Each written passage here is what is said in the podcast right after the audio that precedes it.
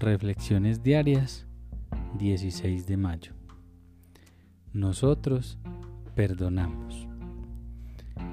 Frecuentemente, mientras trabajábamos en este paso con nuestros padrinos o consejeros espirituales, nos sentíamos capaces por primera vez de perdonar, sin importarnos la profundidad del daño que creíamos que nos habían causado.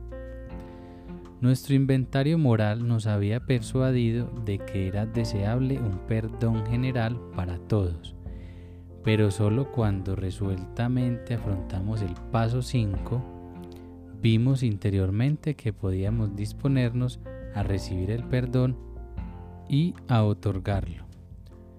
12 pasos y 12 tradiciones, página 55. Qué gran sensación es el perdonar revelación de mi naturaleza emocional, psicológica y espiritual. No se necesita más que la disposición de perdonar. Dios hace el resto.